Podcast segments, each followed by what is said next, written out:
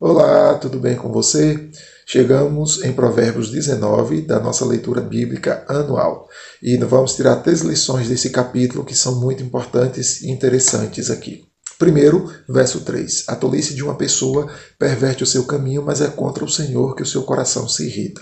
É aquela pessoa que faz bobagem, que faz besteira, que não tem juízo, que não é justa e ela acaba sofrendo, e é natural que sofra consequências disso, né? e aqui a expressão de perverter o seu caminho, entrar num momento ruim da vida ou manchar a sua imagem, e via de regra elas culpam o Senhor ou elas atribuem ao Senhor os seus problemas, as suas dificuldades, e aí clama, reclama, e cafanga e murmura com relação a Deus. Salomão diz assim: não, não é isso, é resultado da sua tolice. Então você precisa fazer o certo para também colher o certo, porque a Bíblia nos ensina isso. A gente sempre colhe o fruto daquilo que nós mesmos praticamos e produzimos, e não necessariamente o Senhor tem culpa disso. Então não há motivo de se irritar com ele. Não é?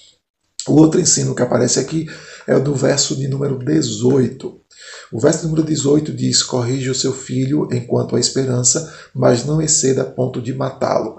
O que Salomão então diz é o seguinte: que o prazo ou existe ah, um, um momento certo, ideal, para que você possa ajustar e corrigir os caminhos do seu filho. Não é? Ninguém nasce santo, todo mundo nasce pecador, todo mundo nasce inclinado ao mal. as circunstâncias da vida favorecem também para a prática do mal, inclusive da criança. Então, Salomão diz assim: corrige o seu filho enquanto há esperança, enquanto há momentos, enquanto há período de que ele possa se ajustar, né, ser ajustado. E a gente sabe que é uma fase da infância mais fácil da criança captar moral, boas condutas, tanto que as ideologias que tem por aí, elas querem investir na criança, principalmente na fase infantil, porque fica fácil né, de moldá-las àquilo que é errado. E Salomão diz então que a gente tem que fazer isso enquanto há esperança, significando que ensinar valores bons, cristãos, divinos, não é? e, e, e honestos e honrosos às crianças.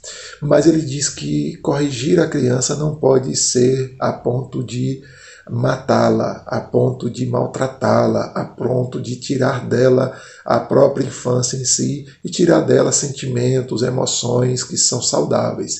Então é importante que a gente não se omita a corrigir a criança, mas não exagere a ponto de tirar dela e de roubar dela não somente a vida, talvez literalmente, como alguns fazem, mas também não tirar delas a emoção, a efetividade, o carinho, o respeito e a própria dignidade da criança. Então é importante pensar nesses dois polos e ser equilibrado nisso.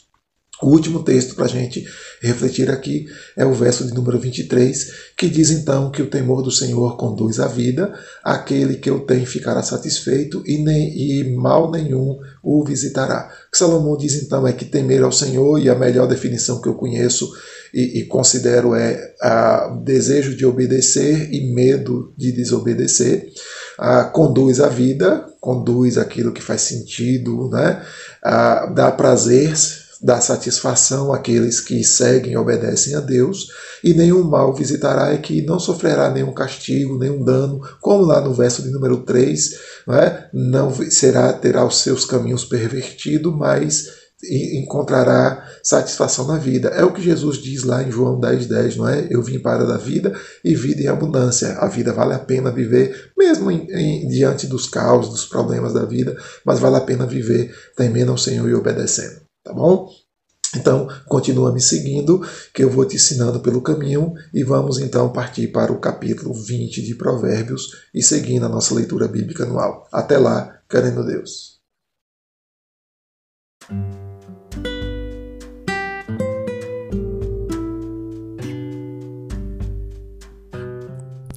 Roberto Sóstenes, pastor na Igreja Batista de Barra, no oeste da Bahia.